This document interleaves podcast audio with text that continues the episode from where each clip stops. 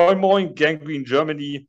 Herzlich willkommen zum Jetpack. Äh, wir sind im Preview auf das Miami Dolphins Spiel, das erste äh, Confer äh, Confer Division, Entschuldigung, Conference schon. Das erste Division, äh, Division Revival Game steht an. Wir zu Hause gegen Miami äh, am Sonntag um 19 Uhr, wenn mich nicht alles komplett täuscht. Ja. Äh, zuerst mal müssen wir natürlich unseren meinen Gast heute begrüßen. Das ist Jan aus der Redaktion. Moin, Jan. Moin. Ich bin mal wieder hier. Da, da ist er wieder, ja, sehr gut. Äh, immer verlässlicher Partner hier.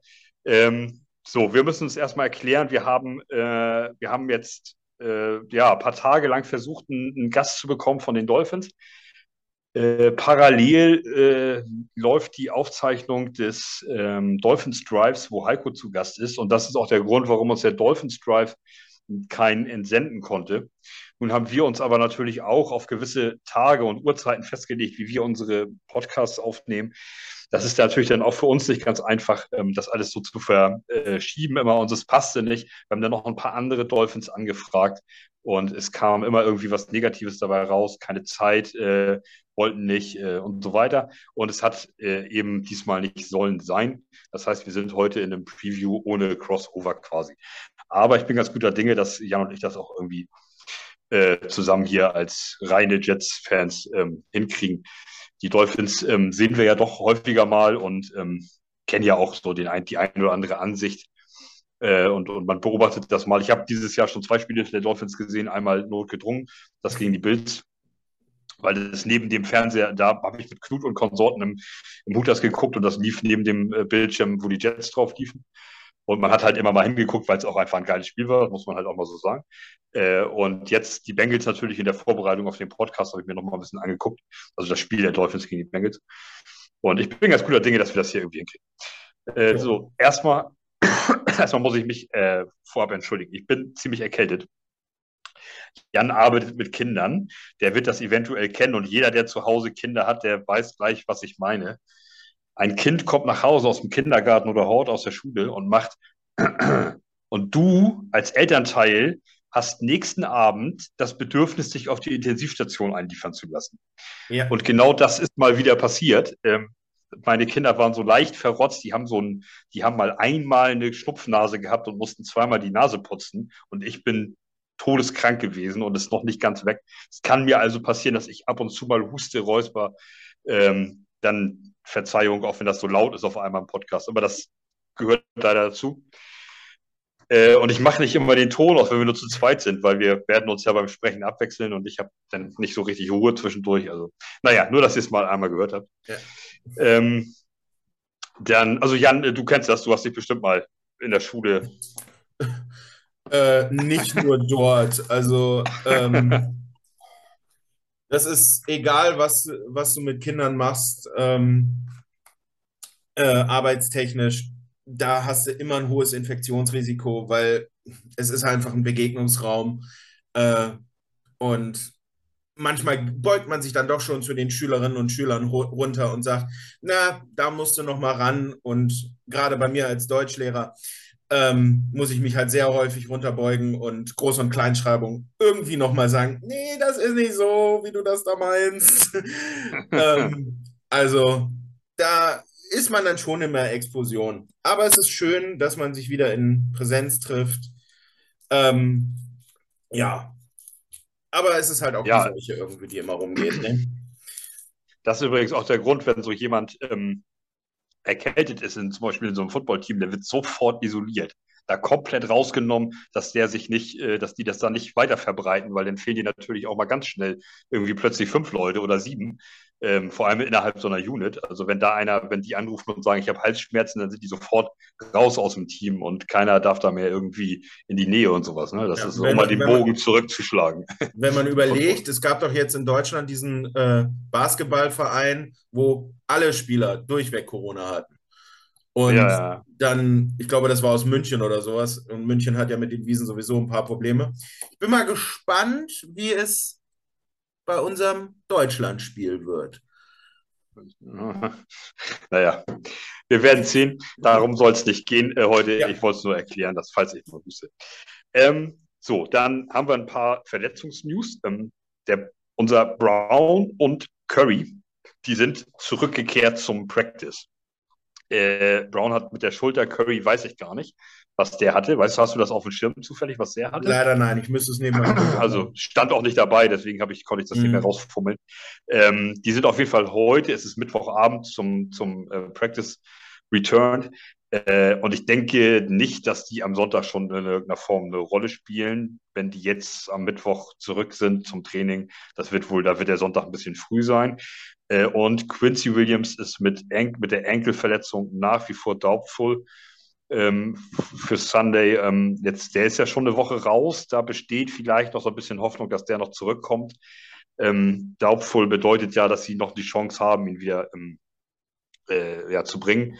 Und äh, der ist ja schon eine Woche raus, also es könnte vielleicht reichen dann für Sonntag. Wir werden es dann gewahr. Ja. Bei den Dolphins ist Byron Jones auf jeden Fall raus für das Spiel gegen uns und Xavier Howard ist Day-to-Day. Ähm, zu Xavier Howard, ähm, der ist mir besonders zwei, dreimal aufgefallen im Spiel gegen die Bengals, da komme ich nachher nochmal drauf. Der wäre im Moment kein herber Verlust für die Dolphins, muss ich sagen. Äh, das überrascht mich tatsächlich sehr, aber da können wir nachher nochmal ähm, zu kommen. Äh, jetzt muss ich noch äh, kurz was loswerden. Heiko hat im Review vom Steelers Podcast gesagt, ähm, Malte würde auch bei einem vierten und der wollte im Spiel, Malte wollte im Spiel gegen die ähm, Bengals bei einem vierten Versuch und 25 dafür gehen. Das stimmte nicht. Das, das war der, bei, in so einer Situation, niemals, 4. und 25 an der eigenen 30, dann pannte ich den Ball weg. Das war der dritte und 25 an der eigenen 30 und da hätte ich auf die First Down Markierung ähm, gespielt und nicht so, wie wir es gemacht haben, nämlich ein Screen Pass auf drei Yards und äh, noch zwei Yards äh, Raumgewinn und dann anschließend machen wir Nase. So, äh, so rum ist nämlich der, ähm, so rum wird nämlich ein Schuh draus. Äh, und das, ich finde es auch sehr nett, dass Heiko und ich jetzt wahrscheinlich ist das der Start einer Kommunikation über Podcasts, wenn wir nicht im gleichen drin sind. Das finde ich, das finde ich eine geile Aktion. Vielleicht antwortet Heiko da nochmal drauf. äh, so, das nur dazu. Nein, alles gut. Äh, und der, der liebe Heiko ist im Moment gerade bei den, äh, bei den, äh, beim Dolphins Drive zu Gast und vertritt da die Jets und das macht er bestimmt wie immer ganz hervorragend. Also, ähm, Oh, es gibt eine rote Karte gegen Sevilla. Sorry, es ist Mittwochabend, Dortmund spielt. äh, Dortmund führt 1 zu 0 gegen Sevilla. Rot, rot für Sevilla. Ähm, ja, äh, nur, nur, mal aus am Rande. Ah, es kann passieren, dass ich ab und zu mal am, zum Fußball abschweife. abschweife. So, kommen wir zum Spiel der Dolphins gegen die Bengals. Da würde ich ja. einfach ganz gerne mit Jan ein paar. Den wichtigsten Spieler für die Dolphins, der nicht dabei ist, gar nicht genannt in deinem Injury-Sache. Äh, Tour natürlich, ja. Ja, äh, genau. Sorry, ja, da ja, ich dachte, das. Ja, ja, ich dachte, da kommen wir natürlich drauf. Der fehlt selbstverständlich. Ähm, fehlt Tour. Es ist natürlich noch raus, ganz klar. Ich dachte, das muss man nicht extra erwähnen. Das ist eigentlich eine, eine Geschichte, die, äh, die ganz klar ist. Ne? ähm, Xavier Howard hatte mich etwas überrascht, muss ich sagen, weil äh, da war ich, äh, da war ich, ähm, äh, den, den hatte ich, den habe ich ja noch gesehen in die Bengals. Deswegen da war ich äh, überrascht, dass der, ähm, dass der ja raus ist quasi, ne?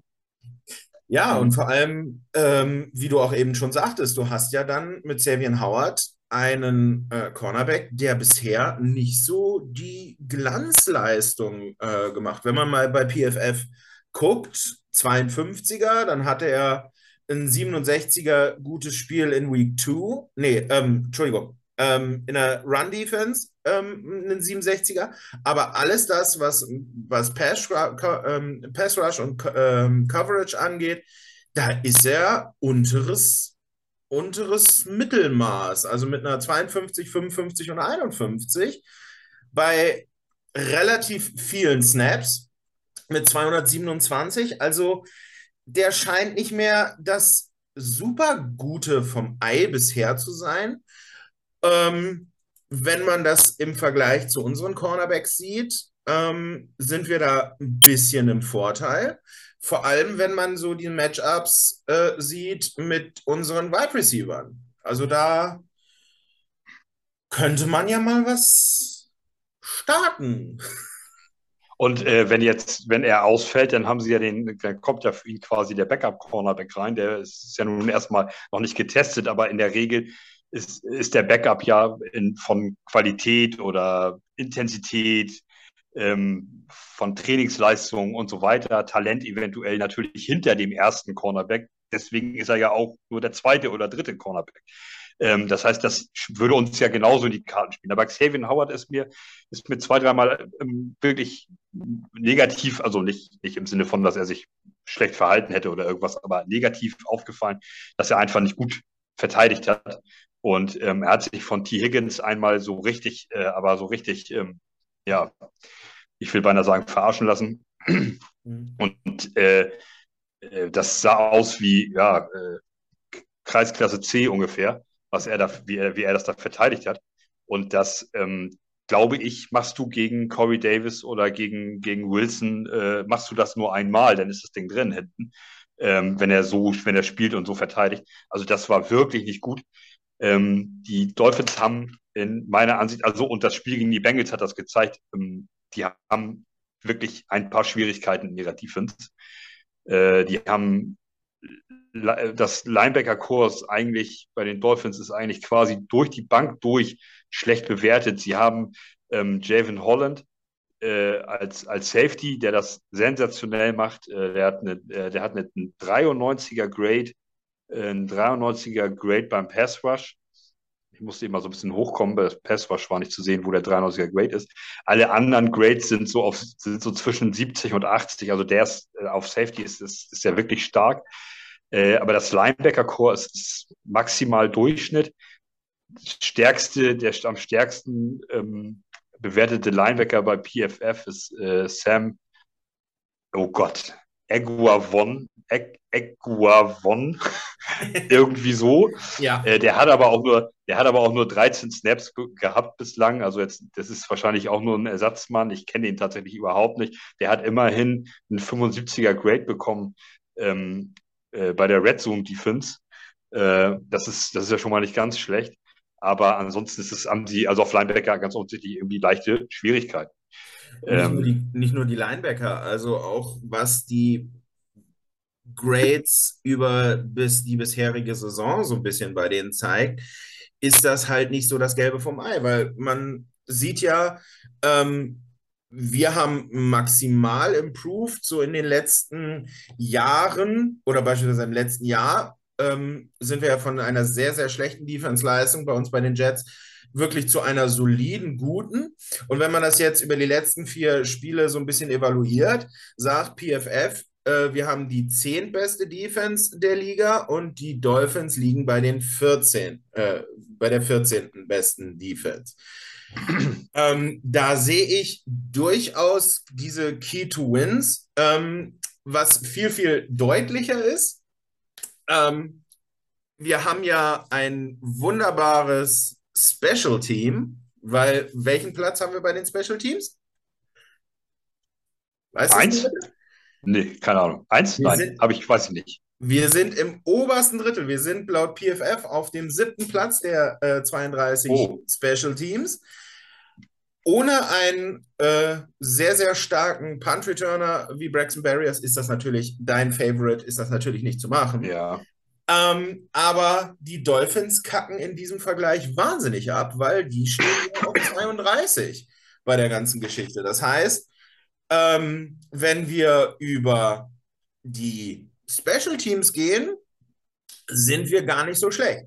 Und jetzt dann, wenn man dann noch ein bisschen ähm, Statistik macht, und dann höre ich auch auf als Statistiker, das, was uns im Overall Grade wahnsinnig herunterzieht, ist halt unsere wahnsinnig schlechte Offense, die 32 ranked äh, momentan ist nach den vier Spielen und wo natürlich mit den sehr, sehr starken Auftritten von Tour ähm, die, die Dolphins äh, mit der 10 ranked äh, besten Offense wahnsinnig gegen uns gewinnen. Ne? Also, also ähm, wo, wobei, also wir, bevor wir jetzt zur Offense rübergehen, müssen wir natürlich trotzdem sagen, dass ähm, die die Interior Defensive Line und die Edge Rusher der Dolphins wirklich stark sind und auch gut bewertet sind. Ähm, die haben alle durch die Bank durch wenigstens ein 70er Grade in den wichtigen Kategorien. ähm, egal auf welchen Spieler man da guckt. Und ähm, das ist natürlich, außer in der, äh, in der, Coverage sind sie, sind sie nicht besonders gut bewertet, also nur so im 50er-Bereich, aber das gehört halt, äh, das ist ja auch nicht deren Aufgabe einfach. Ähm, und, aber die haben alle wichtigen Kategorien, sind die teilweise bei 80 und drüber äh, gerankt von, von PFF. Und das ist natürlich etwas, was mir dann im Umkehrschluss auch Sorgen bereitet, weil unsere Offensive Line sah gegen Pittsburgh nicht, äh, also stellenweise war es in Ordnung, aber stellenweise war es auch eine Katastrophe. Und uns hat da so ein bisschen der Hintern, gerettet, dass es einfach jetzt Zach Wilson war, der jünger, frischer, agiler einfach ist. Und, ähm, und nicht, äh, Joe, nicht Joe Flecko, der, ja, äh, alter Mann halt einfach. Ähm, Knut hat es in irgendwo in der WhatsApp-Gruppe geschrieben, äh, er, hätte, er hätte tatsächlich gerne mal als Vergleich gehabt, ähm, wie oft wohl ähm, Flecko gesackt worden wäre, ob man da eventuell über, über drei bis sechs Mal redet. Und ich denke, das ist realistisch. Äh, das Pittsburgh. ist durchaus realistisch. Und also. äh, das ist natürlich etwas, wo wir jetzt, wenn wir über die Miami Dolphins sprechen, sagen, ja, ähm, Cornerbacks sind wirklich schlecht, ähm, Linebacker sind wirklich schlecht. Ähm, aber äh, Safeties sind in Ordnung, aber das rettet dir natürlich nicht alles. Aber die, die Defensive Line ähm, haut natürlich zu und da muss man dann muss man sehen, dass wir da natürlich ansetzen. Wir müssen in der Offensive Line stabiler sein. Ähm, es nützt alles nichts. Ja, ähm, so, so, weil ich sag mal so, äh, wir haben ja auf unserer, unserer gegenüberliegenden Seite dann so, wenn man es rein von den Namen her sieht, so ein Melvin Ingram, äh, der auf der anderen Seite steht, da hast du schon ein bisschen Respekt, als wenn das äh, der Backup vom Backup oder der ähm, in der siebten Runde äh, gedraftete Edge Rusher irgendwo ist. Ähm, da hast du dann schon ein bisschen Respekt. Aber ich glaube, ähm, dass wir oder dass wir Trainer haben, die diesen, diese, diese, dieses Defizit irgendwo erkennen und da ein bisschen was versuchen zu evaluieren, dass dieser, ähm, dass dieser Makel nicht so ist. Also ich glaube, ähm, wenn wir uns darüber unterhalten, von wegen Sexter-Statistik und ähnliches, dass ähm, Zach Wilson häufiger dazu gebracht wird, ihm zu sagen, wenn du Scramble-Möglichkeiten siehst, Scramble, bevor du dich sacken lässt. Ähm, und dass es ein bisschen Improvement gibt, dass die Line ein paar Sekunden mehr hält oder halt auch ein bisschen mit Blocks äh, irgendwelche Gaps aufmacht, wo man dann mal eben durchrushen kann.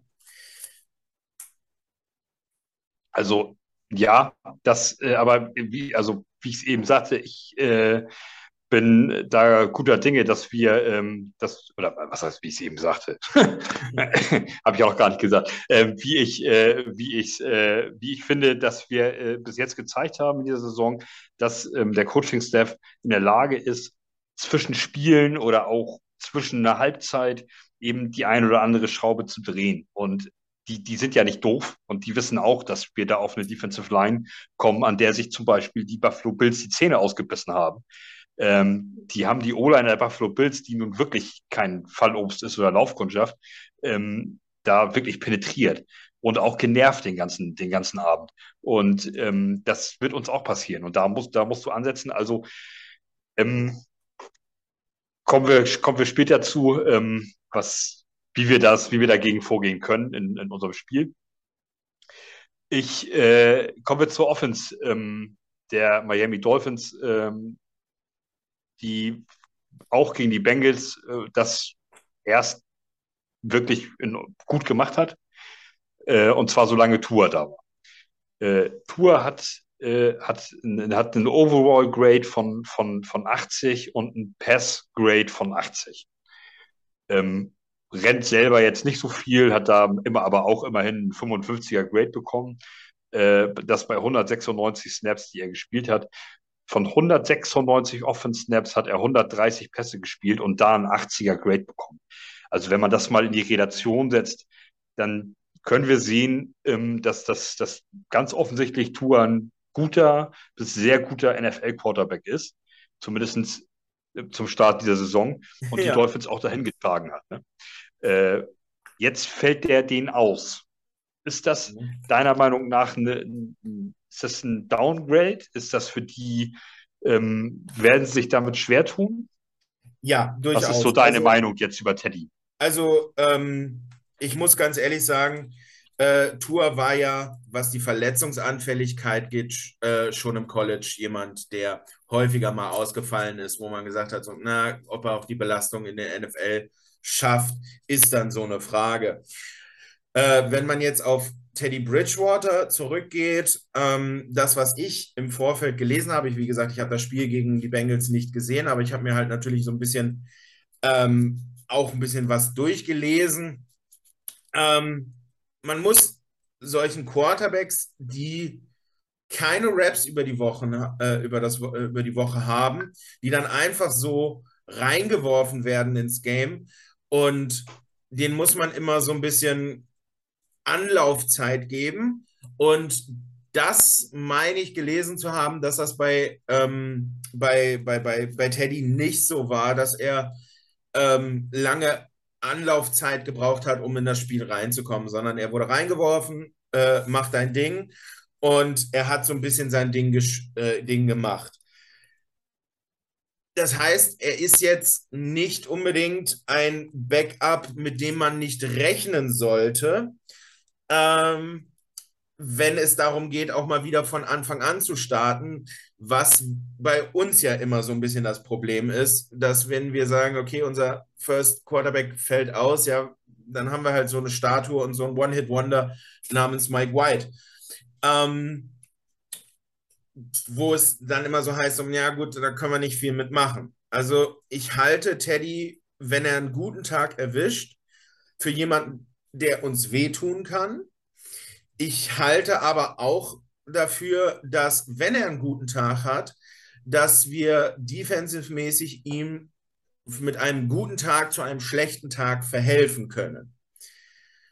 Die O-Line der Dolphins ist sehr, sehr stark, wenn man das so sieht. Also die haben einen wahnsinnig guten Center. Den Namen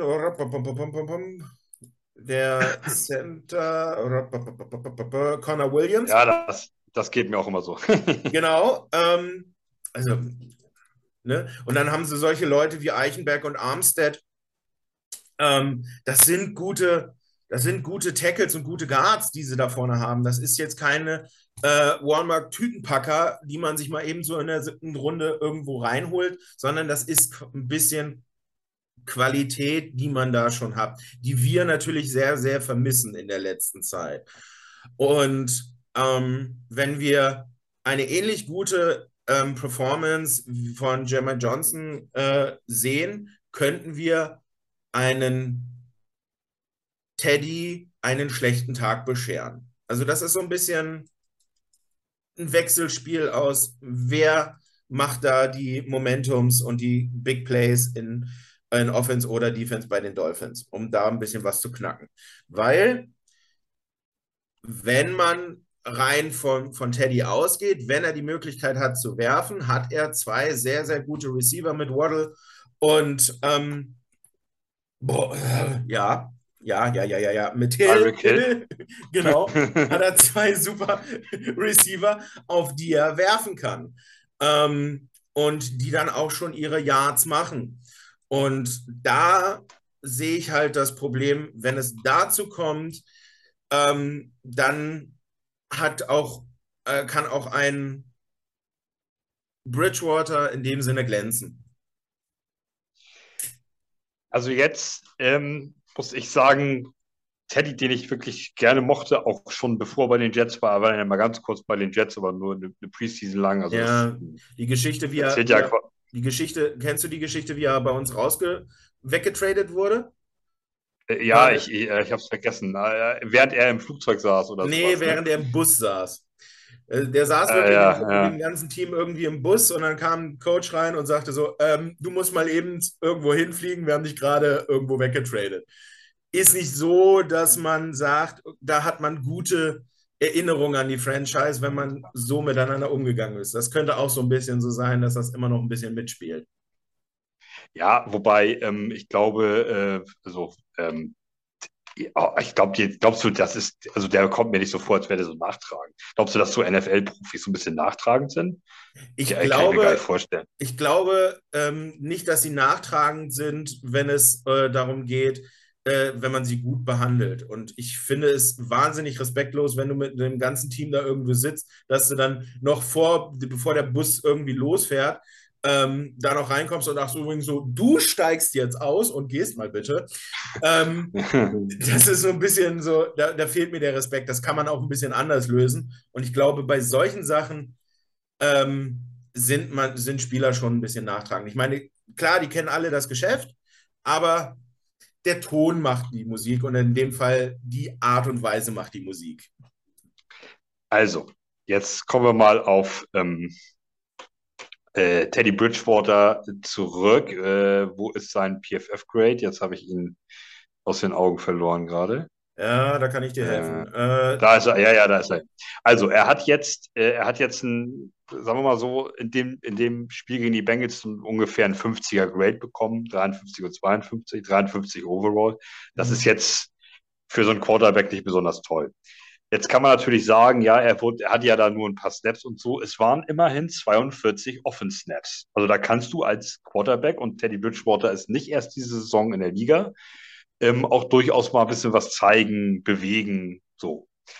Ähm, er hat zwei, drei gute Aktionen gehabt, vor allem mit Tyreek Hill, der im Übrigen, äh, also wir wissen alle, ich habe das, glaube ich, auch schon gesagt, wir brauchen über diesen, über Tyreek Hill, über das menschliche Charakter jetzt kein Wort mehr darüber verlieren. Ähm, da jeder kennt die Meinung der Gangrene Germany zu Tyreek Hill, auch zu Deshaun Watson. Da brauchen wir auf sowas brauchen wir an sich quasi nicht mehr groß eingehen.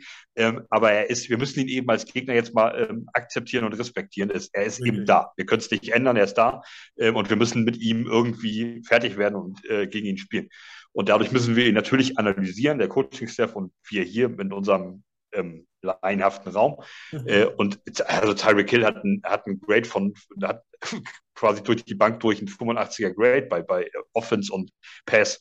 Äh, also und äh, Jalen Waddle ist nicht viel schlechter mit 80 und 80. Ähm, also das, da sind halt zwei Receiver, die ein bisschen was können. Äh, Teddy Bridgewater hat im Spiel gegen die Bengals zwei, drei gute Bälle, auch zwei, drei ähm, tiefe Bomben angebracht. Mindestens einer davon, der auch completed wurde, äh, geht auf das Konto von Tyreek Hill, der durch Talent und Erfahrung diesen unterworfenen Ball, seine Route abstoppt, unterbricht, verlangsamt, einen halben Schritt nach links geht, sich dem Ball ausjustiert. Nicht der Ball kommt zu ihm, sondern er justiert sich dem, an, dem zu kurz geworfenen und zu weit links geworfenen Ball an und catcht ihn dann trotz eines Safeties, der ihm am Hintern klebt und macht halt diese Yards. Ich weiß, ich weiß nicht, wie viel es waren, relativ viele Yards, 30, sag ich mal, irgendwie so 30, 35. Ähm, und das ist das Talentlevel und dies gewesen von Tyreek Hill. Äh, ein anderer, Jalen Waddle hätte den vielleicht auch gefangen und ab dann wird es dünn. Ab dann wird es dünn für Receiver, die den gefangen hätten. Dortmund hat gerade das 2-0 gemacht, danke. Ja. ähm, äh, da, ab dann wird es ab dann wird's dünn. Ähm, äh, also viele Receiver hätten den nicht gefangen. Und äh, das macht mir Mut, weil wir ein, weil wir zwei geisteskranke Cornerbacks links und rechts haben und weil wir zwei Safeties haben, die zwar drei Wochen lang wirklich Rotze zusammengespielt haben, zumindest größtenteils. Whitehead in, mit Ausklammerungen, der hat ein paar Sachen immer gut gemacht, aber in der Coverage war der schlecht. Ähm, aber äh, auch jetzt im Spiel gegen, gegen die Pittsburgh Steelers eigentlich konsequent durch die Bank durch gut gespielt haben. Vor allem Joyner äh, haut zwei Picks raus und so. Ähm, das äh, das äh, kann dich auch mal so ein bisschen nach vorne tragen. Also das kann dich auch mal so ein bisschen, jetzt der sogenannte, der oft, der oft benannte Knoten könnte da auch mal geplatzt sein. Und wenn wir da hinten so ein starkes Vierer Defense Backfield, so eine Combo haben, ähm, dann macht mir Tyreek Hill und Jalen Waddle weniger Angst, wenn der Quarterback Teddy Bridgewater ist. Weil der hatte Pässe drin im Spiel gegen die Bengals, die wirklich wackelig waren und Hm, so, was ich ja eben versucht habe zu erklären, ein, zwei Dinger mindestens wurden gefangen aufgrund des Talentlevels der Receiver und des Unvermögens der, der Defender ähm, bei den Bengals, die dann gepennt haben, äh, teilweise nicht aufgepasst haben. Ähm, so, aber das, wenn wir da auf der Höhe sind und geistig und körperlich einfach voll da sind, äh, dann macht, machen mir diese Receiver erstmal im ersten Moment weniger Angst tatsächlich. Ja, also rein von den Namen her ähm, machen mir solche Receiver immer mit, mit Angst. Aber ähm, das hat mir bei beim Bengals-Spiel, äh, nee, nicht beim Bengals-Spiel, ähm, doch beim Bengals-Spiel und auch beim, äh, beim Browns-Spiel, äh, da waren auch Namen im, im Wide Receiver Core von äh, den äh, äh, von den Mannschaften, ein Higgins oder solche Sachen, die machen einem auch vor dem Spiel Angst. Und dann siehst du einen Rookie-Cornerback ähm, mit, ähm, mit Source Gardner. Also, wenn der weiter so macht, dann haben wir eine neue, ähm, einen neuen Shutdown-Corner, der ein bisschen wieder so alte Revis-Vibes aufleben lässt. Und was, was, ich, was ich ja auch schon im Steelers-Podcast, äh, im, im Review gesagt habe, ähm, wir müssen tatsächlich nach jedem Spiel irgendjemanden zum Ausschimpfen finden, damit der nächste Woche gut spielt. Ich habe es damals gesagt und ich sage es immer noch. Äh, wir haben äh, nach dem, äh, dem Ravens-Spiel wollten wir äh, Braden Man äh, cutten. Braden Mann macht ein super Spiel gegen die Browns, alles ist Chico de Lucky. Nach dem äh, Spiel, ähm, was dann, äh, was dann äh, gegen die Bengals war, haben wir Joyner gesagt, schmeiß den Typen raus, ähm, äh, wollen wir nicht mehr sehen. Er bringt ein super Spiel gegen die Steelers. Jetzt müssen wir heute noch jemanden ausschimpfen, weil im Steelers Podcast haben wir, äh, Review haben wir es leider nicht mehr getan. Ähm, wobei wir haben ein bisschen Zack äh, ähm, äh, nicht so gut gefunden und äh, Heiko hat da so ein paar Punkte angesprochen, wo ich sage, ja, okay, gut, dann muss sich Zack noch verbessern. Ähm, und wenn wir ihn heute ausschimpfen, dann macht er ein All-Time-Pro-Spiel äh, gegen, äh, gegen die äh, Dolphins. Aber dann, dann lass, mich, lass mich kurz fragen. Also, ähm, ich kenne die Antwort, glaube ich, aber trotzdem, ich, das würde mich jetzt interessieren. Also, ich bin noch nicht ganz durch, durch den Podcast. Ich habe ihn jetzt dreiviertel fertig. Ich bin noch nicht angekommen da, wo ihr, wo ihr Zack irgendwie ausschimpft. Ähm, also, fandst du, äh, fandst du äh, das Spiel mit Zack Wilson äh, gleich oder schlechter als das Spiel mit Joe Flecko? Also, das war auch die Frage, also, die Heiko uns äh, gestellt hat. Ähm, wir waren ähm, beispielsweise, nee, es war nicht der Vergleich Flecko gegen Zack, äh, der da gemacht wurde, sondern äh, der Vergleich letztes Jahr Zack, dieses Jahr Zack. Ähm, Marvin und ich waren der Meinung, wir haben Verbesserungen. Heiko sagt, es war so ein bisschen das gleiche Level. Ähm, ich kann jetzt aus meiner Sicht nur sagen, äh, warum ich sehe, dass Zack sich verbessert hat, ähm, ist, weil er meiner Meinung nach nach seiner Verletzung aufs Feld gegangen ist und das, was er vorher gemacht hat, komplett ähm, so wieder durchgezogen hat, das, was er gut kann, dieses Scramblen, dieses Rumlaufen und daraus noch ein äh, Play äh, generieren, das kann er einfach und das hat er sich, nachdem er bei einem Scramble sich verletzt hat, trotzdem wieder getan, ähm, ohne äh, zu sagen, so nach dem Motto, ja, kann ich das jetzt machen und hält mein Knie und solche Sachen, dass er das macht. Ähm, ich finde den Jungen auch, was seine, seine, seine einfach seine, seine Coolness auf dem Platz angeht, ähm, gar nicht mal so schlecht. Ich meine, der Junge ähm, hatte ja so das ein oder andere, in Anführungsstrichen, Skandelchen. Ähm, mit äh, da äh, irgendwelchen Mamas und Twitter und Ex-Freundinnen und von ehemaligen Teamkollegen, das lässt den Jungen vollkommen kalt. Das, äh, da, da sagt er, das interessiert mich nicht, ich bin hier, um Football zu spielen und ab dafür. Ähm, es gibt ja auch dieses wunderschöne Bild mit Braxton Barriers, äh, mit den zwei T-Shirts, so Braxton Barriers is good and Zach Wilson is good, äh, was immer wieder gepostet wird. Ähm, das hat für mich so ein bisschen den Vibe, der Junge ist da, um Fußball, äh, nicht um ist, ist da, um Football zu spielen, deswegen hat er die Coolness. Und das verbessert mich ähm, in der Hinsicht, dass ich sage, das, was an ihm schlecht ist, nämlich diese wirklich manchmal Inkonsistenzen über ein ganzes Spiel, dass man ihn teilweise erst sehr, sehr stark im dritten und vierten Quarter sieht, ähm, dass er diese Fehler beheben kann und dann wird er für mich gut. Wenn ein Quarterback seine Fehler erkennt, an ihnen aktiv arbeitet und sich das von Spiel zu Spiel steigert, dann ist für mich ein Quarterback ähm, etwas, womit man gehen kann. Und das sehe ich eindeutig bei äh, Zach Wilson als Improvement.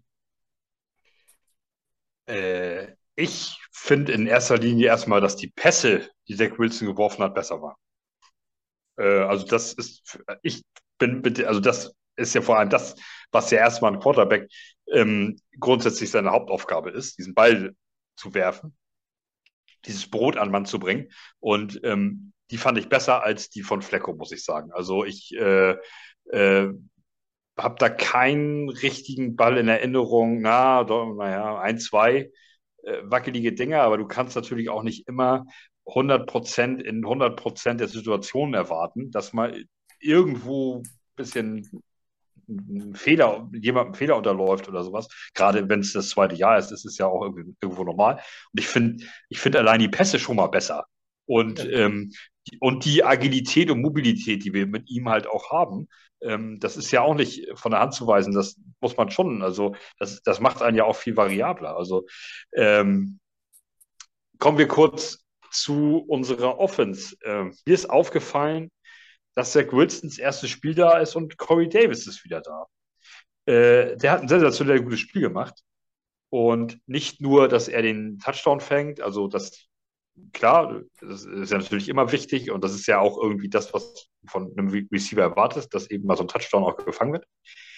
Aber ähm, er hat eben nicht nur diesen Touchdown gemacht, sondern zum Beispiel ähm, beim, beim äh, Game-Winning-Touchdown von Hall äh, blockt er, ich bin der Meinung, es ist ein Safety, aber es ist, ich mhm. habe es nicht mehr ganz im Kopf, blockt er äh, den Weg frei. Und das ist der, das ist der Verteidiger, der auch noch an Hall rangeht. Und das sind diese 20 Zentimeter oder 15, die Hall dann reichen, um, um in diese Endzone reinzukommen.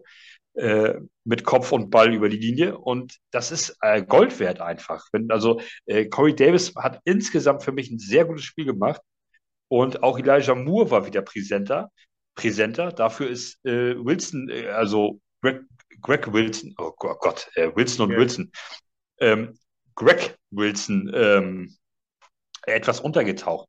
Was aber ich jetzt ihm gar nicht unbedingt ankreiden möchte, weil äh, auch ein Gegner, auch Pittsburgh, auch Miami, sind in der Lage, sich zwei, drei Wochen Football anzugucken, die Spiele, die schon gelaufen sind. Die sind ja, ja auch nicht doof. Die sehen ja auch, was Wilson da veranstaltet hat, was der für ein Talentlevel hat und so weiter. Und das mit einem Flecko als Quarterback. Die haben sich vielleicht auch gesagt, wir schießen uns jetzt erstmal auf den Jungen ein, was ja auch wichtig ist. Dann haben die anderen etwas mehr äh, Luft und etwa Luft zum Atmen und ein bisschen mehr Platz bekommen. Also insgesamt fand ich, fand ich das, war das eine, eine solide ähm, äh, ja, Performance, eine Vorstellung. Jetzt kann man natürlich, war das dritte Viertel scheiße von den Jets. Und natürlich ähm, macht man vor der Halbzeit nicht das 13-3 und, und verdaddelt sich da irgendwie und geht dann nur mit 10-6 in die Halbzeit. Natürlich sind da so kleine Federpunkte im Coaching-Staff bei einzelnen Spielern. Aber wir müssen auch mal gucken, wo wir herkommen. Wir kommen ja wirklich aus nichts hat funktioniert. Keine Rädchen haben ineinander gegriffen oder ähnliches. Ähm, und dafür sieht es doch jetzt wirklich sehr, sehr gut aus. Wir sehen doch äh, das, was wir alle sehen wollten, in meinen Augen, die ersten vier Wochen, sehen wir doch auf in allen, fast allen Mannschaftsteilen eine, äh, eine, eine, eine großartige Ver Verbesserung und, äh, und Stärkung des Teams. Und auch Zach Wilson hat sich irgendwie weiterentwickelt und ist, ähm, ist da. Jetzt hat er erst ein Spiel gemacht und geben wir ihm erstmal ein bisschen Zeit, natürlich. Äh, und, und auch das Spiel gegen die Dolphins muss erstmal laufen. Und ähm, ja, trotzdem äh, bin ich mit ihm zufrieden, äh, mit dem Spiel, was er abgeliefert hat. Und natürlich wäre es wünschenswert und schön, dass wir eine, eine grundsolide, starke Leistung durch jedes Spiel, durch jedes Quarter, durch jeden Spielzug tragen können. Aber da sind wir halt eben auch noch nicht. Es gibt halt eben noch Fluktuationen und das muss man doch akzeptieren. Das ist doch nicht so dramatisch. Ähm, und ich meine, wir stehen bei 2-2 nach vier Spielen. Das hat ja nun wirklich, also ernsthaft, klar, Blut und ich haben hier wild rumgetippt und so weiter. In dem, ich weiß gar nicht, warst du auch dabei, in dem, nee. in dem äh, wo wir die Saison durchgetippt haben. Äh, ich glaube, ich war am Ende bei 13 Siegen oder was weiß ich, ich habe es vergessen. Aber klar ist das, das ist natürlich äh, total grüne Fanbrille und so weiter, aber realistisch eingeschätzt. Ähm, ist doch in Ordnung, wenn wir mit sechs, sieben Siegen irgendwie in der Region äh, rausgehen aus der Saison. Und wir haben schon zwei nach vier Spielen. Das ist doch wirklich sensationell. Das muss man doch einfach mal auf das Wesentliche runterbrechen.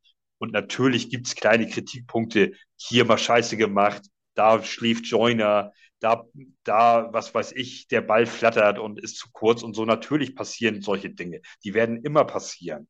Ähm, und, und wie gesagt, wir, wir kommen ja erst in Fahrt. Also wir müssen doch erstmal das Gaspedal, wir sind jetzt im zweiten Gang. Lass uns doch erstmal ein bisschen nochmal Gas geben, bevor wir ein Drei hochschalten. So. das ist so, sehe ich das irgendwie. Aber äh, ich bin guter Dinge, weil die, weil die Dolphins Defense, wir kommen mal wieder zurück auf, äh, auf äh, Miami. Ähm, die Dolphins Defense machten, wir klammern mal die D-Line wirklich aus, das haben wir ja erwähnt vorhin, ähm, die saustark gespielt hat. Die Dolphins Defense macht in manchen Punkten und in, äh, in manchen Situationen keine gute Figur gegen die Bengals. Ähm, und wir kommen auch jetzt mit ganz anderen Vorzeichen. Also, die sind mit einer 3-0 gestartet und haben wirklich drei sensationell gute Spiele gemacht und spielen da gegen die Bengals und da spielen sie in der Offense ganz okay, in der Defense wirklich totalen Mist und verlieren das Spiel dann auch. Äh, punktemäßig sogar deutlich. Gefühlt war es ein bisschen enger, fand ich, aber punktemäßig war es ja relativ klar. 15, 27 meine ich. Ähm, und wir kommen aus, wieder aus einem Sensationssieg ähm, wieder ins eigene Stadion nach Hause und ähm, die Vorzeichen haben sich doch einfach geändert.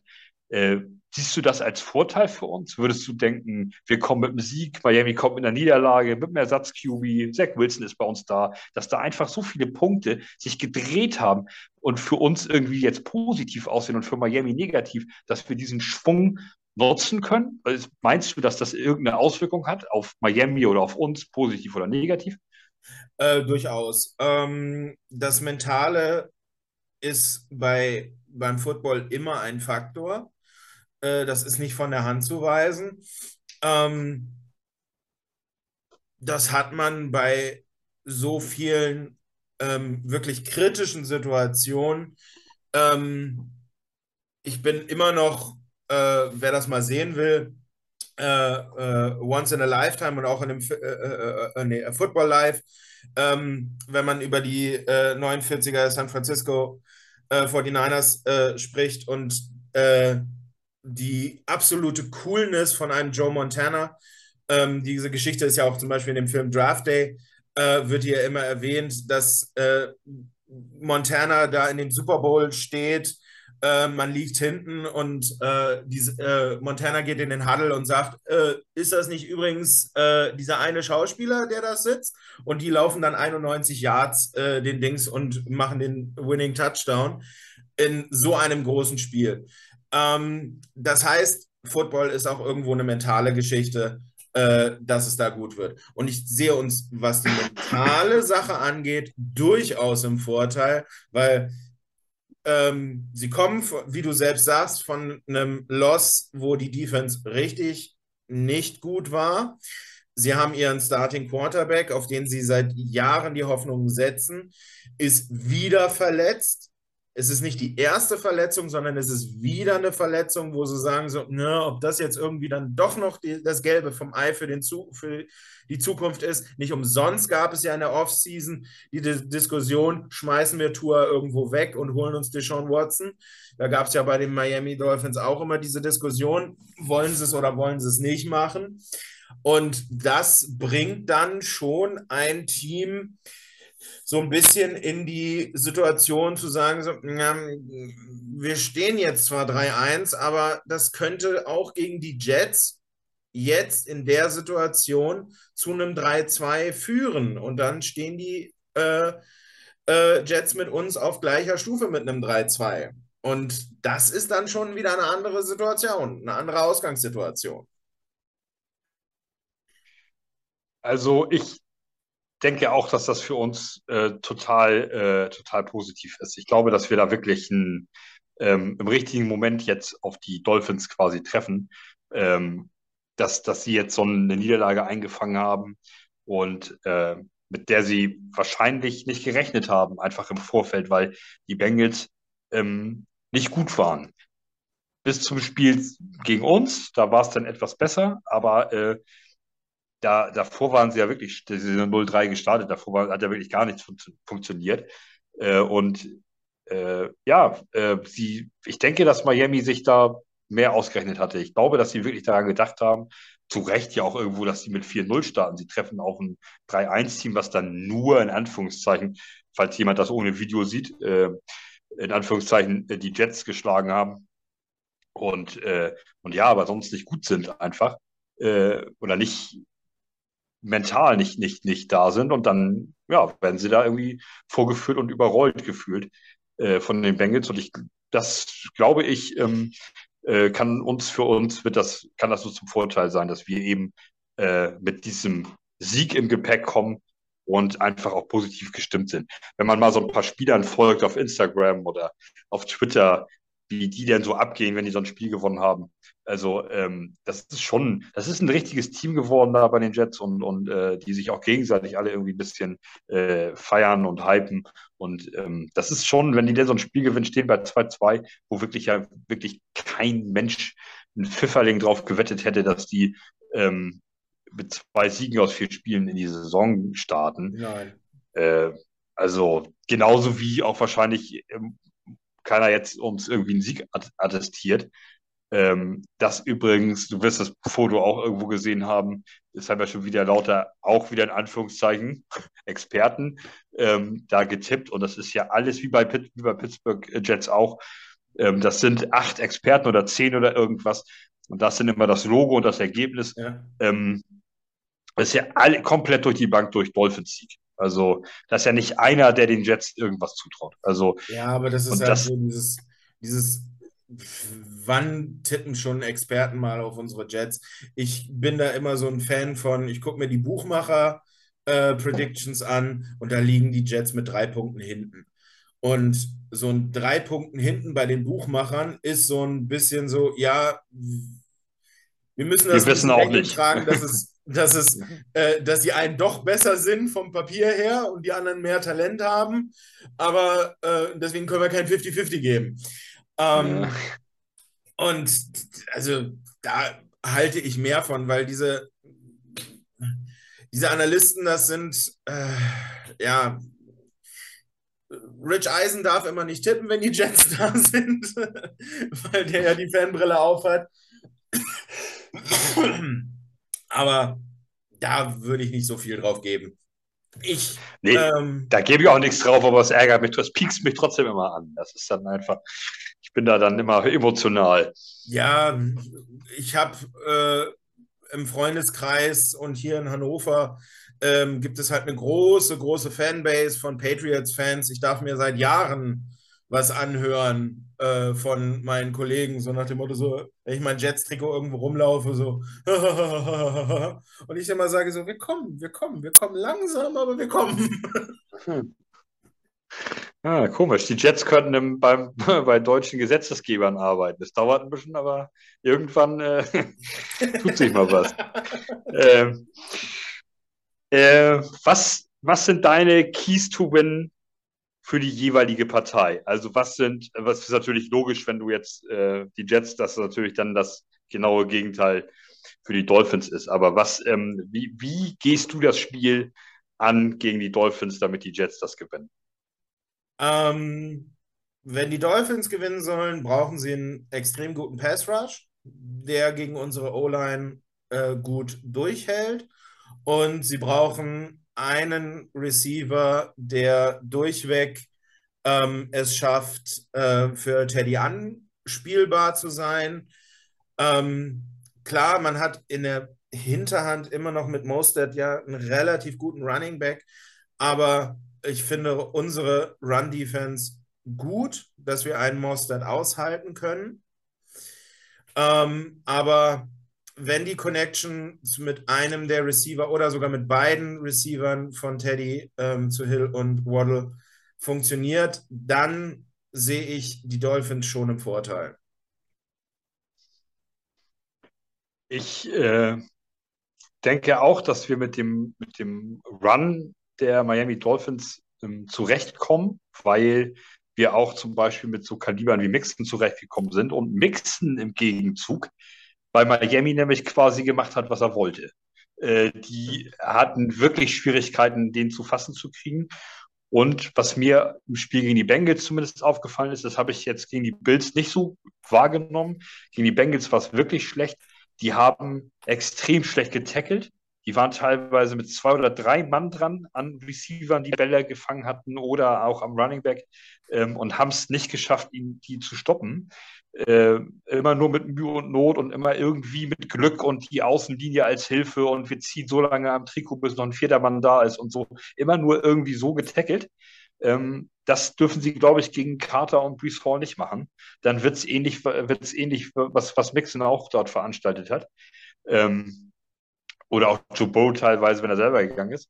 Ähm, dann, dann äh, könnte es böse werden für Miami. Ich denke, ähm, das ist für uns für mich so ein bisschen so ein Key to Win. Ähm, stabilisiere die O-Line und bring dein Laufspiel in, in Gang. Äh, wir müssen versuchen, ähm, Carter und, und Hall mal mehr einzusetzen im Run. Das ist auch etwas, was uns noch so ein bisschen fehlt. Ähm, die sind ja präsent und die legen halbwegs gute Zahlen auf, aber da sind auch immer noch so ein paar Pässe mit drin, also Screen-Pässe. Und da könnten wir tatsächlich äh, mal ein bisschen stabiler werden. Das ist natürlich auch etwas der O-Line geschuldet. Wenn du immer den ersten Kontakt hinter der Line of Scrimmage hast als Running Back, dann wird es auf Dauer schwer. Wir haben da zwei talentierte Typen, die auch das aushalten und auch ähm, abschütteln in quasi jedem Spiel, aber das schaffst du halt nicht in jeder einzelnen Situation. Dann wirst du auch mal für Loss oder für Null Yard Gain gestoppt. Und das ist dann einfach ärgerlich. Das ist einfach ein weggeschmissener Down. Äh, wir müssen einfach mal, äh, ist, unser Dreh- und Angelpunkt ist einfach im Moment die O-Line. Mhm. Ähm, aus, aus meiner Sicht, wenn die einfach viel besser wird und jetzt stell dir mal vor, ähm, Zach Wilson kriegt mal mehr Zeit, Elijah Moore, äh, Wilson, der Receiver, die kriegen mal mehr Zeit, um sich nochmal doch ein halbes Jahr mehr zu entfernen von so einem, von so einem DB. Ähm, Zach Wilson kriegt mal eine Sekunde mehr Zeit, um nochmal durch den Read zu gehen den Ball vernünftiger anzubringen. Unsere Running Backs kriegen eine Sekunde Zeit, um, um nicht den ersten Kontakt hinter der Line of Scrimmage zu kriegen oder auf der Line, sondern ähm, wenigstens, wenn sie die ersten ein, zwei Yards gemacht haben, dann sind wir, glaube ich, ein, ein, äh, ja, ein zwei-, dreiköpfiges Monster, was ganz, ganz schwierig ist, dann auch zu stoppen. Vor allem, wenn du mit der Defense so performt hast wie gegen die Bengals. Mhm. Äh, und äh, ich, ich hoffe auf eine schwache Secondary der, der, äh, der Dolphins einfach. Howard hat es einfach nicht gut gemacht diese Saison bisher und vor allem nicht gegen die Bengals. Wenn er denn da ist, er ist ja wie gesagt zurzeit Day by Day, ähm, hoffe ich einfach darauf, dass diese Form anhält und dann glaube ich, kann so ein, kann so ein Corey Davis oder, oder, oder auch ein Wilson den auch wirklich äh, zum Frühstück bei McDonalds einladen. Dann wird er vernascht quasi. Genau. Ähm, also das ist für mich so ein bisschen, ähm, ja, O-Line Running Game. Äh, dann könnte das für Miami ein bitterer Abend werden, weil die Defense, wie gesagt, nicht, nicht gut war. Aber, ähm, aber da würde ich dann, äh, willst du so eine variable ähm, Offense haben aus Rushing, äh, Passing ähm, über die ganzen Downs hinweg oder willst du weiterhin, dass äh, Salah und äh, Lafleur diese First äh, Run Offense laufen? Weil das wäre etwas, wo ich sagen würde, hm, das will ich nicht mehr so häufig sehen. Da bin ich auch ein bisschen Gaze geschädigt immer noch, weil der, der war ja auch so ein Typ, äh, wir laufen, wir, laufen, wir laufen, wir laufen. Ähm, immer First Down und das war bisher nicht so erfolgreich. Und ich kann da die Fans durchaus verstehen, die sagen, ich will einfach diese First Run Offense nicht mehr sehen, weil es nicht so effektiv war. Also äh, für mich muss es gar nicht zwingend First Run Offense sein. Es ist ja so, wenn du, wenn du deine ersten drei, vier, fünf Spielzüge allesamt läufst, läufst und die sind alle erfolgreich, der erste geht über 12, der nächste geht über 14, dann geht einer über 7, der nächste geht über 9. Dann hast du vier Spielzüge, hast zwei oder drei First Downs schon geholt, ähm, alle durch den Run und der Defense Coordinator der Gegner muss sich was einfallen lassen äh, und muss darauf reagieren, weil er sofort merkt am Anfang des Spiels, oh, äh, wenn die jetzt hier uns nur kaputt laufen dann brauchen die auch nur zwei oder drei Touchdowns machen über den Run, weil äh, die Zeit ist dann um. Wir kommen gar nicht oft genug an Ball. Also äh, wird er, wird er adjusten, wird er Veränderungen vornehmen, wird sich auf den Run einsch einschießen. Das ist der Moment, wo dein gegnerischer, äh, dein eigener Offense Coordinator das Spiel umdreht. Deine Receiver kriegen auf einmal viel mehr Platz. Da hinten fehlt ein Mann, auf einmal bist du mit allen Receivern in, ein, in maximal einer One-on-One-Situation. Äh, und das ist das, was du erreichen willst. Ähm, du willst deine Skill-Player in eine 1 zu 1 Situation bringen. Denn dann hast du als Offense-Spieler immer einen entscheidenden Vorteil. Du weißt, was passiert. Du ja. bist im Huddle und dir wird gesagt, was passiert. Wir schmeißen einen Ball und zwar nach, was weiß ich, ähm, äh, es wird ja nicht unbedingt der Receiver angesagt, der den Ball kriegen soll. Das ist ja, ähm, das ergibt sich ja aus der Situation, aber du weißt zumindest, ähm, wer hat hier welche Route, wer könnte frei werden und es wird auf jeden Fall ein Pass, denn das ist jetzt angesagt. Das weiß, das wissen die DBs ja oder generell die Defense ja nicht, ähm, was passiert. Und ähm, das ist das, was, was, was uns so ein bisschen fehlt, dass wir eins dieser beiden Elemente, du kannst es ja auch umdrehen, du kannst ja auch einfach erstmal mit den ersten fünf Spielzügen einfach fünf erfolgreiche Pässe spielen.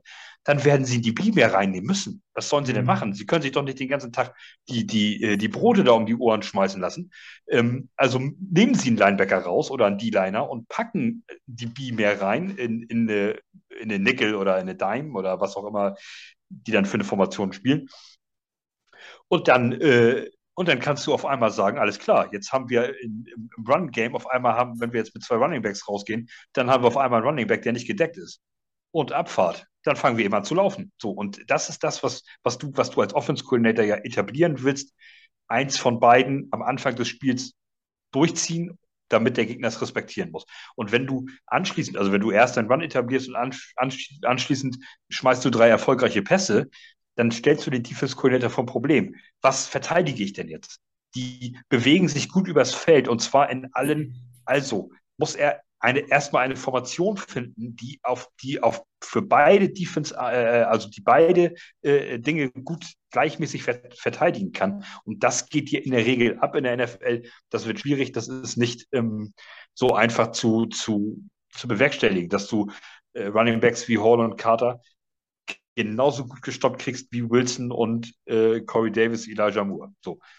Also, das ist das, wenn du, wenn du eine struggling Defense der Miami Dolphins zu Gast kriegst, wenn die schon so ein bisschen am struggeln ist aus dem Spiel der Bengals, dann musst du da eben massiv reinstoßen und, äh, und ihnen ja nicht den Rest geben, natürlich nicht, aber sie eben in, im Struggeln halten und sie nicht aufbauen. Und das ist, das können die Jets traditionell ganz gut. Dann laufen wir nämlich dreimal durch die Mitte mit dem ersten Drive. Oh, schade. Ja. Vier Yards Raumgewinn, Punt. Bumm. Und das bringt dann gleich so eine gegnerische Defense. Ach, guck mal, wir sind ja doch ganz gut, wir können ja doch noch verteidigen. Alles klar, dann lass dich mal kommen. So. Und das darf eben nicht passieren. Also, äh, du, du musst vom ersten Moment an des Spiels voll da sein mit deiner Offense und in dieses Struggling Defense, wie so ein bisschen wie so ein angeschlagener Boxer, die Bees nicht so richtig auf der Höhe, Linebacker schlechte Grades und so, auch kriegen das Tackle nicht richtig hin gegen die Bengals. Da musst du voll rein mit dem ersten Drive, gleich mit den ersten Spielzügen, bam, bam, um sie, äh, um sie weiter in dieser Verunsicherung zu halten, um mhm. weiter den gegnerischen Defense Coordinator in die Position zu bringen, dass er nicht weiß, was verteidige ich denn jetzt mal am besten und, und, und wie. So, und das sind Sachen, ja, die, die so, so ist es, so ist mein Plan. Die Defense, ähm, es hat heute ein deutschsprachiger Podcaster und auch äh, Schreiberling, zumindest auf Twitter. So genau verfolge ich ihn nicht, ist jetzt nicht einer meiner Lieblinge. äh, hat gerade heute irgendwie was verfasst von wegen, ähm, ja, sehr enttäuschende Defense bei den New York Jets. Ähm, ja, in Momenten, in, in, in äh, ja, ich erzähle dir nachher was. Äh, in, äh, in, in Momenten, ja, in, klar, es funktioniert nicht alles. Wir haben Schwächeperioden ähm, innerhalb eines Spiels, auch bei den Siegen natürlich gehabt. Ähm, klar, gar keine Frage, das kann man auch so sagen. Und, und natürlich haben wir einen Linebacker-Core, ist nicht gut. Und auch die D-Line, von der haben wir uns einfach mehr versprochen als das, was sie bis jetzt liefert. Aber gegen Pittsburgh war auch die besser und hat sich stabilisiert. Ähm, ich finde, das ist schon wieder sehr hart mit den Jets ins Gericht gegangen und ähm, das sehe ich halt gar nicht. Also, dass es jetzt eine komplett enttäuschende Defense ist, sehe ich nicht, ehrlich gesagt. Also dafür sind die DBs auch zu gut, also die Cornerbacks in allererster Linie. Ähm, und dafür haben wir haben unsere First-Round-Picks alle gesessen, inklusive des Second-Round-Picks Hall. Ähm, Jermaine Johnson hat gute Aktionen gemacht. Ähm, Wilson ist klar. Äh, wen haben wir noch? Äh, wen haben wir noch gepickt in der ersten Runde? Ähm, Hall, Running Back, äh, in der zweiten macht einen guten Job. Ähm, Jermaine Johnson, äh, Garrett Wilson ähm, ja. und Source Gardner. Das sind unsere drei ersten. Ah, genau, natürlich. Ja. Natürlich, Source Gardner. Nicht doof. so, äh, und äh, ja, ja, natürlich äh, so. Und die, ja, dafür haben die alle viel zu krass gesessen. Und äh, ja. Also, wie gesagt, das, das äh, war mir also sehr hart ins Gericht gegangen. Mal wieder mit den Jets, ähm, was wahrscheinlich Tradition ist. Ähm, aber okay. Ja, das sind, das sind halt dann äh, Schreiberlinge irgendwie, die äh, eine ganze NFL covern und äh, sich dann mal fünf Sätze irgendwo durchlesen und nicht die Entwicklung eines Teams über die ganze Zeit. Ich meine, ich will jetzt nicht äh, äh, nochmal nachgucken, welche Ranked äh, Defense wir letztes Jahr waren, aber ich glaube, wir waren dann nicht unter den äh, ersten 25. Ähm, sondern waren da deutlich drunter. Und wenn man dann heute sieht, nach vier Spielen sind wir die, sind wir am untersten, ähm, unterster Grenze der erst, äh, der ein Drittel besten. Also wir sind zehn beste Defense. Und ähm, ja, es gibt Probleme, aber nenn mir ein Team, wo es das nicht gibt, in irgendeinem Mannschaftsteil. Und ähm, da, also da, das, das, das, kann ich, deswegen habe ich auch eben so unglaublich geguckt, wo ich dir gesagt habe: so, wer schreibt da so ein. ja, eigentlich musst du dir fast denken können, was war. eigentlich musst du dir fast denken können, was war, aber äh, ja, egal. Ja. Äh, ich, wir wollen auch jetzt hier nicht über irgendwelche anderen äh, Geschichten herziehen. Das ist, äh, das machen wir nicht und das brauchen wir auch nicht. Haben, haben, wir auch überhaupt nicht nötig. Alles ist gut. Wir gucken ja, also wir haben ja auch selbst in eigenen Reihen auch ähm, sehr kritische Stimmen teilweise. Äh, Basti, der hier Mitglied war in der Redaktion, ist auch immer sehr, äh, sehr, sehr, geht ja einmal sehr hart ins Gericht mit den Jets und ist sehr kritisch. Ähm, das, ähm, das ist manchmal angebracht und auch manchmal finde ich auch das überzogen, weil das sage ich ihm dann allerdings auch. Und äh, also es ist ja nicht, es kommt ja nicht von ungefähr und man muss ja dann auch immer sehen, das, das ist ja eine, das hat ja eine Historie. Das ist ja, weil wir uns einfach seit, seit Jahren und manche seit Jahrzehnten uns einen rumgewurschtelt und rumgegurke und rumgeflicke. Wir kaufen mal hier zwei Spieler und hier organisieren wir mal irgendwas und dann sieht das auf dem Papier irgendwie nach was aus und nachher funktioniert da nicht mal die Hälfte von und so. Und nur sowas gucken wir uns ja teilweise seit Jahrzehnten, ich zum Beispiel an. Also da kann man natürlich auch kritisch und enttäuscht sein. Und dann nehmen natürlich auch alle anderen außerhalb dieser Jets-Bubble das natürlich auch so wahr, als, also, dass das, äh, dass äh, die Jets halt immer nur so ein, so ein, so ein Quark da fabrizieren und da irgendwie nichts richtig Hand und Fuß hat. Aber diesmal hat das halt eben ganz andere Vibes. Diesmal hat es halt eben Hand und Fuß. Und wenn wir vier frühe Picks haben und die alle vier sitzen, ähm, so, dann kann man, dann ist das, dann kann man da eigentlich, finde ich, ist da wenig Spielraum für Negativität. Ähm, und aber eine okay. Sache ist mir heute auch bei Instagram ähm, in der Story aufgefallen. Ich folge bei Instagram mit meinem Ich gucke nur in andere Stories Account. Ah, okay. ähm, äh, äh, habe ich, äh, folge ich Michael Beckton und Michael Beckton hat heute so ein, äh, äh, ein äh, Story aus seiner, seiner Reha oder aus seiner, seiner Ich werde wieder fit vermutlich ähm, gepostet, äh, wo er so seine, seine Füße in so einem Art Trainingsgerät hat und drüber stehen hat, so, äh, eigentlich will ich doch nur Football spielen. Und da siehst du halt auch, selbst diese Leute, die für uns Jets schon so ein bisschen, ja, okay, man weiß nicht, was dabei rauskommt und so ein bisschen weggeschrieben werden. Wir haben uns ja auch schon äh, äh, drüber unterhalten, kann, kann man Becken wieder zurückholen, was wird aus Becken und solche Sachen. Und selbst solche Spieler zeigen halt immer noch, die wollen, die wollen zurückkommen, die wollen in einer erfolgreichen Mannschaft sp spielen. Und ähm, da ist richtig was dahinter. Und ich glaube, wenn dieser Vibe einfach durch diese ganze Mannschaft kommt und man so gewisse Stinkstiefel, die wir ja durchaus haben, in Anführungsstrichen, Flecko, ähm, die, wo du einfach merkst, so, ja, die sind da, aber haben halt noch ein bisschen was fürs Rentenkonto, was sie ansparen. Wenn man die dann so ein bisschen rauszieht ähm, und die nicht immer mitzieht, dann auch was, wie gesagt, immer vor den äh, äh, Plays und was äh, äh so auf den Social Media Kanälen gepostet wird, da sieht man einfach, da ist sich eine Culture und zwar wirklich eine Winning Culture am Aufbauen. Und das trägt dann irgendwann auch so ein Team. Äh, findest du, Flecko fand ich dieses Jahr eigentlich gar nicht so stinkstiefelig bis jetzt, muss ich sagen. Ja, also ich, ich meine, klar, er hatte seine coolen Momente, als sie nach dem Browns-Game da reingegangen sind und die ganze Locker-Room ihn gefeiert hat. Aber jedes Mal, wenn ich ihn jetzt, also ich fand es wahnsinnig respektlos, dass er jetzt beim Spiel gegen die Steelers, und das ist, ist nur mal persönlich meine Meinung, aber äh, da kommt ein Spieler, dein Quarterback, der Franchise-Quarterback, aufs Feld und er steht da mit Helm wirklich runtergezogen und in Vollmontur. Ähm, so nach dem Motto, ähm, der verletzt sich ja eh gleich wieder, also bin ich wieder drauf. Das finde ich ein bisschen respektlos. Also man, man kann den Helm irgendwo auf der Ersatzbank auf den Pylons hinter der, äh, hinter der Bank haben. Ja, aber man setzt sich nicht in Vollmontur mit Helm auf äh, stellt man sich da nicht an die Sideline und solche Sachen.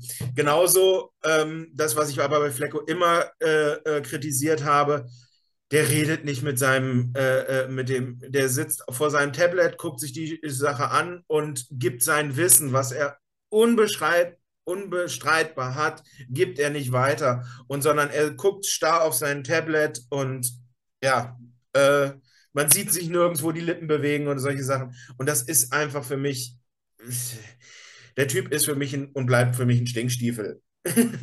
das okay, ja, okay, ja, das ist mir, ja, das stimmt, also, wo du es jetzt sagst, ja, der, der stand da und so.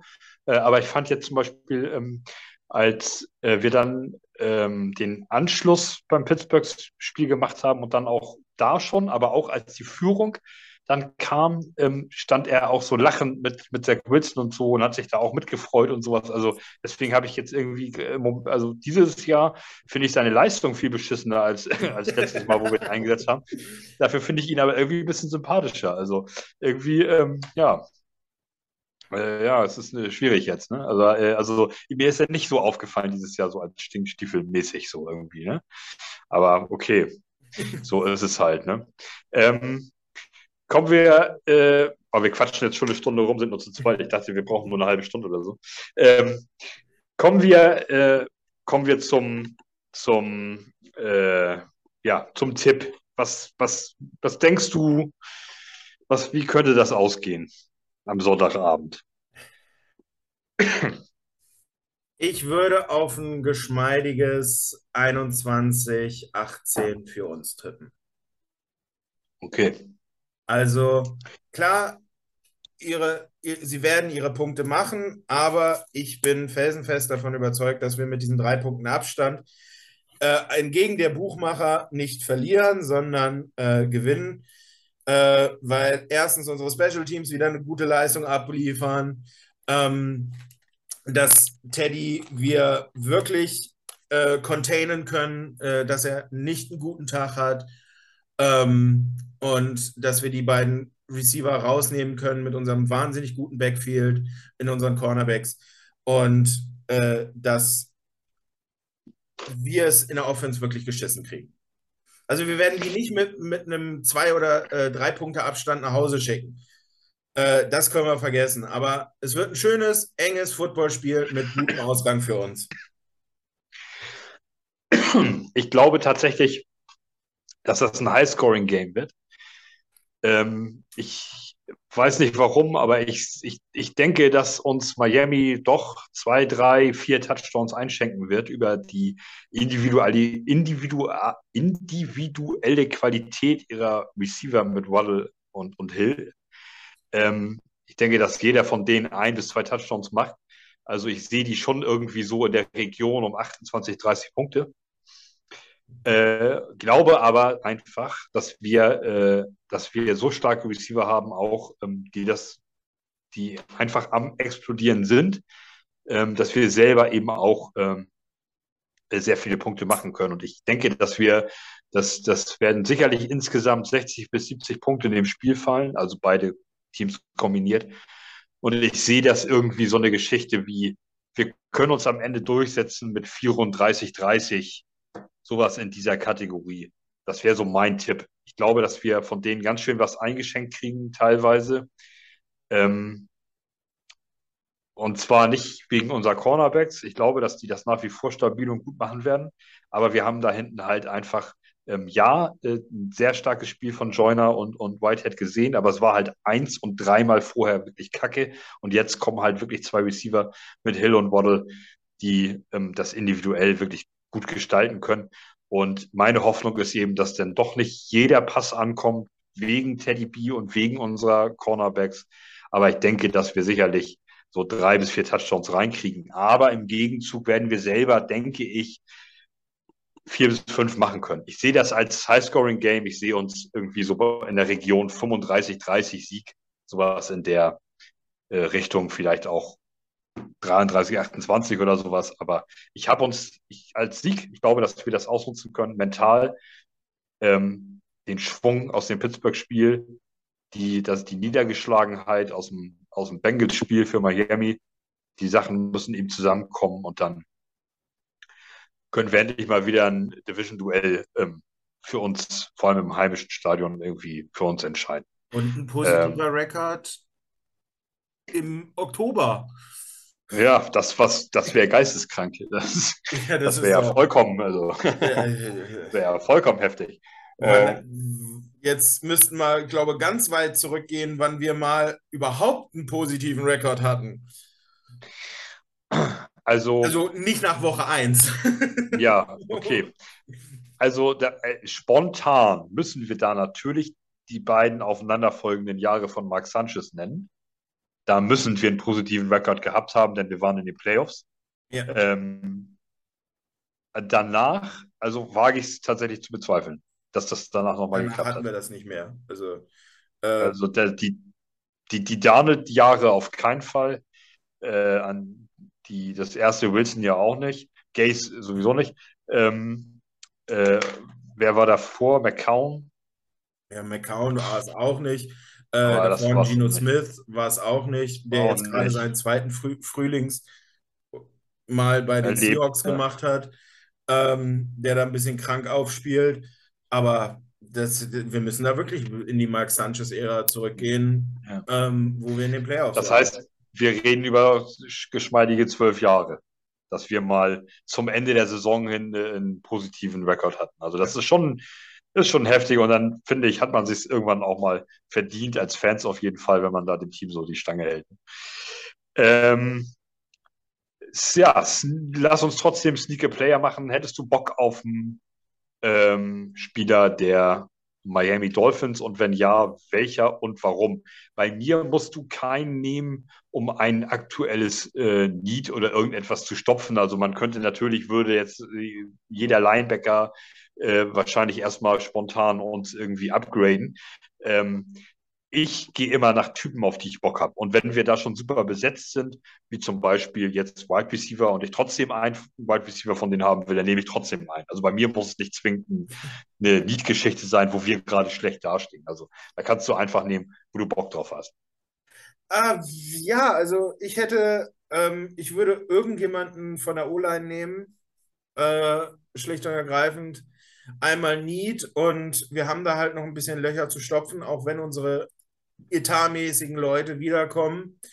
Ähm, also ich würde irgendjemanden von den, von den Tackle nehmen. Ähm, wen ich immer so ein bisschen im, bei, bei denen habe, ist aus der Draft Class, wo auch Michael Beckton war, war ja Austin Jackson als Tackle dabei. Der ist auch ähm, durch Verletzung, wenn ich mich nicht irre, ähm, sehr lange ausgefallen und hat nie das wirklich auf die Kette gekriegt, was er auch äh, auf, dem, äh, äh, auf, dem College gezeigt hat. Ähm, der ist ja äh, äh, auch in der ersten Runde gepickt worden damals. Ähm, den hätte ich ganz gerne. Ähm, dann auch den Center würde ich nehmen, aber äh, von den Typen her sonst niemanden. Okay, also ähm, Austin Jackson hat bis jetzt nur 14 Snaps gesehen, äh, hat kein gutes Grade im Overall mit 56, hat aber ein, bei 14 Spielzügen ist das ja schon mal so ein bisschen bewertbar, wenigstens hat aber ein 78er Pass-Block-Rate. Dafür ein unterirdisch schlechtes Run-Block-Rate mit 47. Das ist wahrscheinlich der Grund, warum er auch nur 14 Snaps sieht. Ähm, oder gesehen hat bis jetzt, weil er wahrscheinlich einen Run einfach nicht, nicht gut äh, spielt. Ähm, ich äh, würde gerne, ich hätte dann, ich hätte einen Guard genommen. Ich hätte äh, von dem Robert Hunt genommen. Mhm. Ähm, der erstens habe ich den zwei, drei Mal gesehen, äh, also beobachtet äh, gegen die Bills, äh, ist er mir ein paar Mal sehr positiv aufgefallen und ähm, auch gegen die Bengals hat er einen super Job gemacht. Das ist eigentlich das Pendant zu äh, Elijah Vera Tucker. Nee, Pendant ist immer das Gegenteil, ne? Äh, oder? Oder ist das der, äh, oder kann man das so sagen in dem Zusammenhang, das Pendant? Ähm, ich habe nie Französisch gehabt. Sehr gut. Also auf jeden Fall ist es, ist es der, das ist der Elijah Vera Tucker der Miami Dolphins. Der ist zwei Jahre in der Liga. Der hat einen 76er Overall Grade, einen 75er Pass Block, einen 76er Run Block Grade. Also den Typen kannst du, bei dem ist alles auf grün, den kannst du so nehmen und reinstellen in deine, in deine O-Line, der wird funktionieren. Also da bin ich tatsächlich bei den Dolphins auch nach Lead gegangen, ähm, weil äh, ich bin kein riesen Waddle-Fan, muss ich sagen. Ähm, der macht das gut. Es ist nicht, dass er es nicht gut macht, aber ich ähm, äh, habe den nicht so ähm, ja, auf dem Zettel. Und Tyreek Hill schließt sich einfach aus.